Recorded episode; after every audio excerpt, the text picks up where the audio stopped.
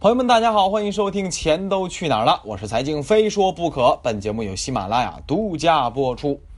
上一期喜马拉雅的语音节目啊，以及我的这个微信公众号“财经非说不可”啊，这个被封了一个月之后，终于在十二月七号解禁了。哎，我也公告了，说咱们接下来我的节目恐怕要讲一些硬核的财经知识。啊，这个硬核啊，可能很多朋友听着，呃，有点难度，啊，这个点击量可能会有略低，但是我不怕啊，因为我真的是要好好的讲一些大家有价值的、值得去学习的东西，然后啊，在以后的投资啊、生活呀、生意的过程当中，您呐能够擦亮双眼，看透金融乱象背后的真谛，所以。从今天开始，我将会连续多期节目给大家讲硬核的知识。那这个硬核说的是什么？说的是债券。连面前面几期节目啊，讲的都是什么？都是股票。股票这个东西太大众化了，是个人随便炒那么两天股，基本上啊都会有自己的一些认识，或者说咱们绝大多数朋友，就算你没炒过，你身边的朋友肯定有一大批都炒过。朋友圈啊，或者聊天都会或多或少吧聊到这个东西，甭管啊他们懂多少。而债券不一样，债券在绝大多数时候都是机构业务，就算是机构业务，那也是相当的难把握的。尤其是近年来吧，啊，近那么一两年来吧，债券违约，咱们新闻当中啊爆料的特别的多啊。在这里我这个开一个小差啊，这个小差就是说。咱们不仅债券违约，咱们地方政府也不行啊！您自己百度一下啊，这个上了最高法的失信人名单，地方政府县市有多少个？那应该是上半年了吧？我看到新闻那是四百六十多个呀！啊，吃惊不吃惊？这些都和债券有关。我曾经前面几档节目讲宏观经济的那几期里边，尤其讲这个经济学家的时候，经济学原理的时候，都会提到中国。负债或中国杠杆率等等等等，杠杆其实就是什么债呀，你借的钱呀，对不对？所以啊，债券这个事儿真的不是一期节目能讲得完的，也不是三期五期能讲得完的。所以咱们近期啊，我做的这个专题债券专题，给大家送上硬核知识的时候，我会有选择性的把基础性的东西给大家好好讲明白，基本上啊，花几期您就能学会。学会之后啊。大部分的财经新闻，您是能听懂的，啊，如果你要是想成为资深债券人士，那这您得好好去读书啊，哈哈，对吧？当然，这里边我还能开个小差，就给大家爆个料啊，在债券牛市的时候，我跟你讲啊，咱们可能有朋友听说过这个新闻，哎，有一个债券经理啊，机构的经理啊，呃，被爆料啊，一年收入是三五千万啊，这个媒体一爆料大为惊愕，我的天哪！你一年赚三五千万呐，啊！当时我看到这新闻的时候，一看小编那口吻啊，有两种情况。第一个情况就是这小编 真是没见过世面；第二个情况，小编是故意的，啊，挑拨大众的情绪，啊，这个措辞各方面说的很激烈。其实是怎么回事啊？在牛市过程当中，我说牛市过程一些相对比较优质优质的大机构的一些债券管理人，一年三五千万的收入是拿不出手的。你没听错啊！你没听错，是拿不出手的，啊，他不好意思说的，啊，这比他多那的大把大把的玩债的，那那那收入那那数字这这随便说一个，你你下巴都会掉的，哎，为什么呢？啊，为什么他们赚钱赚这么厉害？好，这是一个啊，大家这个可能关注不多，但是给大家一讲之后，大家可能来兴趣了啊，来，毕竟钱多呀，对吧？哎，还有一个，比如前一段时间这个恒大发债啊，企业债。发的那个利率百分之十几，啊，那那恐怖的要死啊，是吧？P to P 才多少是吧？呃，恒大啊，你说恒大这么知名的企业发个十几的债，然后许家印自己自掏腰包啊买了几十亿，很有意思吧？哎，再往前翻，咱们的地方债，那是一个什么黑洞啊？没人知道是多少啊？公布的数据，咱们各种软件啊，这个这个统计什么的，这个官方网站啥的能看到的。十几万，每年十几万余额啊，这总计余额的话应该是二十万多点那这个是没算城投债的，啊，也没算其他融资平台的这个债的，这个是一个黑洞，没人知道，或者说咱们官方可能也知道啊，就是没告诉你。好，还有咱们国债，国债的发行量您可能没看过数据啊，我是调过好多次，我也关注很多次，暴增，是暴增啊！注意我的措辞，我又强调了一遍啊，这是国债啊，中央政府债务或者央企债务或者咱们国企债务等等等等，这都是一个庞大的数字。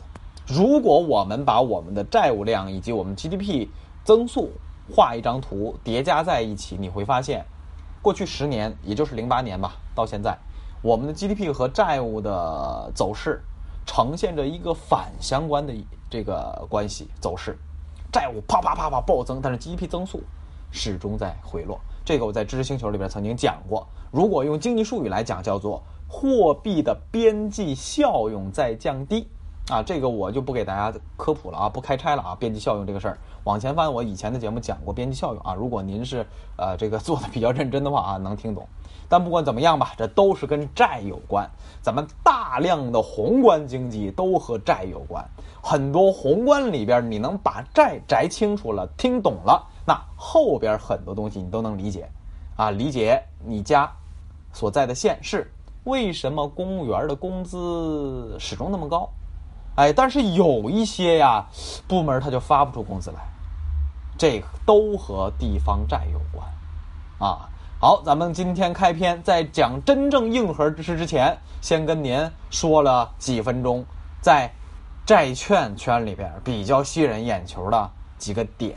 那么接下来咱们进入到正题，开始了啊！今天是第一期科普的啊，打基础的。相对来说呀，特别好理解啊。有些东西我说完之后，您觉得，哎，这不用你说我也知道啊。但是细节隐藏的东西，恰恰就在后边不断进阶的过程当中，啊，不断进阶的过程当中，把基础你还是得打牢了，才容易理解后边的东西，好吧？好，我们先从头来啊，最头上来了啊。债券是什么东西？首先给您一个定义，它是有价证券。那再问了，股票是什么呀？股票也是有价证券啊，所以证券证券说它可不只是股票啊啊，所谓的债券那也是证券啊。咱们很多朋友都以为证券不就是股票吗？啊，说的不对啊，证券的涵盖面特别的广啊，大大额存单啊，各方面的同业各种投行业务这都算证券的。好，这是一个有价证券啊，这是证券。然后呢，它反映一定的价值，又会标明。谁缺钱谁借钱，这个就跟咱生活一样了，打个欠条，这不也是债券吗？哈哈，对吧？往前翻，咱们中国孟尝君，然后另一张这个专辑里边第一期节目就写了孟尝君那玩农业贷款，那玩的很溜的啊，这是几千年前的事情了，对吧？好，这是有价证券啊，第一个重要的性质，第二个性质，它是什么？虚拟的东西，虚拟资本，股票是不是？股票也是，啊，它是虚拟资本，同样，它是一个代表着有价的权利的。虚拟资本，首先它有价，第二它是虚拟资本，第三个它又是一种权利，什么权利？债权利。那股票是什么？股票是股权权利，对吧？哎，这个其实都是相通的东西，相对来说啊，这个都比较好理解啊。比如说债券，它不直接支配财产啊，等等等等，这都很好理解，好吧？好，这是最基础最基础的东西来，接下来咱们要进阶了啊，第一期基础知识。都要进阶的，这个进阶里边有几个小点要跟大家随便讲一讲啊，你要好好记一下了。比如说第一个票面价值，这里边比如说跟币种有关啊，美债的是吧？美美元计价的啊，人民币债啊，软妹币的，哈哈，对吧？这是中国的债券啊，还有什么欧洲啊是吧？这些各方面都有啊，这个是币种的问题。第二个还有票面金额，这个票面金额呀，咱们很嗯，应该没多少人买过债券吧？很少有啊，买债券基金可可能很多。最近债券基金的收益率比较高嘛。对吧？很多人都在问我，我没回答，是原因很简单，我一句两句说不明白。我把喜马拉雅连续几期说明白了，债券基金啊，产品我给您好好扒一扒，您就知道为什么债券基金六点几、七点几、八点几，甚至十几的收益率为什么这么来了，对吧？但是不管它怎么样，记住一句话就对了啊：高风险高收益，低风险低收益啊。这句话记住记着了，甭管它是信托、债券、银行理财，都是一个核心逻辑。啊，好，我们继续回到主题当中啊。这个票面金额的问题也挺重要的。比如说发行对象给咱小散的，那你金额就小点呗，啊，一百的、一千的啊，五千、八千、一万的，对吧？但是呢，你要发小的，你同样是一百个亿的债券，你不写的是一一大堆啊，这就有一个印刷成本。那还有大金额的啊，一张票面那就是一个亿，那这是给谁的？给机构业务做的，对吧？那印刷少点啊，这个其实就是一个基础知识吧，您了解一下就行了。第二个，到期期限，到期期限的话，到我第二期可能会讲的深一点啊，今天就想浅浅一点讲啊。这个到期期限呢，就跟你我打个欠条一样啊，这是小二啊，跟我借了一万块钱啊，下个月一号还我啊，这个这不就是到期期限吗？这里边就有一个什么资金使用方向，使用方向有短期缺钱的企业，比如说恒大，比如说万科啊，半年、八个月或一年、两年的，这短期的；还有什么长期的资金需求，长和短时间上非常关键，后边我会讲啊。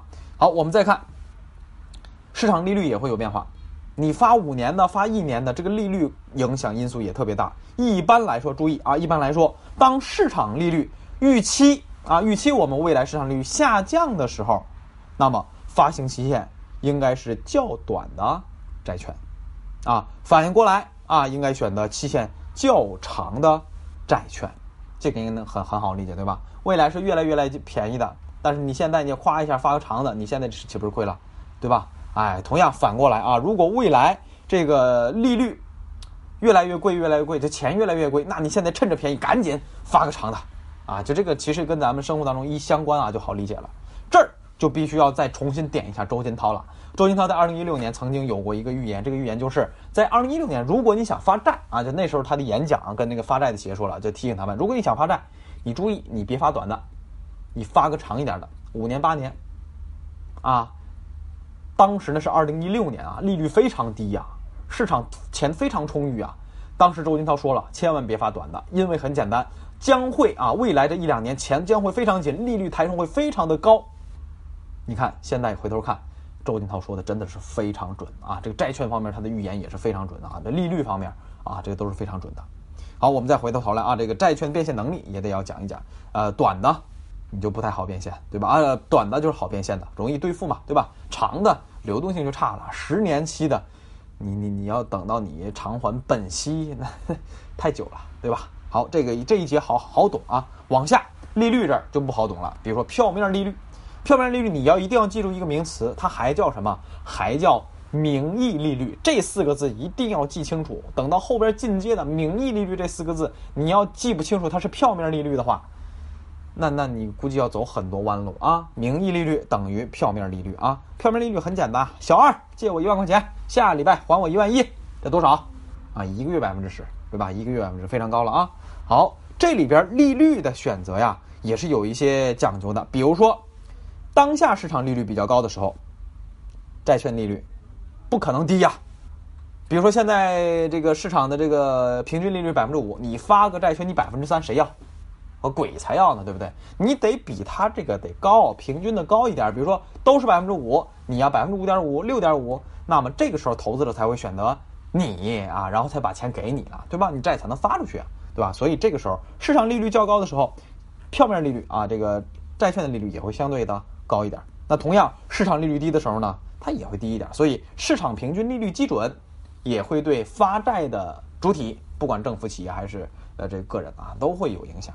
对吧？好，筹措者的资信，这个资信情况必须要说一句，这个就是评级。老外谁啊？标普、穆迪非常知名的，对吧？哎，国内呢，国内就吐槽了啊！哈，大公国际，大公是公母的公，大是大小的大啊！大公国际，您自己搜，我就不想吐槽它了啊！真是，哎，这真是恨铁不成钢啊！这这这直接说结果啊，被中国证监会处罚了，停止相关债券评级机构业务一年，基本上就废了啊！说白了就是什么？你作为一个评级机构，一个正规的，应该把自己摆在中间的这么一个位置，你你一天到晚收黑钱，真是的啊！为什么收黑钱呢？因为你资信高，相对利率就低，信用度高嘛，安全嘛。如果你给你评低了，那你利率就高，就说明你这个成本高。你看见没有？权利呀，这是。这是权利啊！一家烂公司让大公评级评个三 A 最最高等级的，那你发的债利率超级低，实际上呢这是烂公司。所以啊，收黑钱呐，自己不争气啊，被人停了一年是吧？被监管停了一年。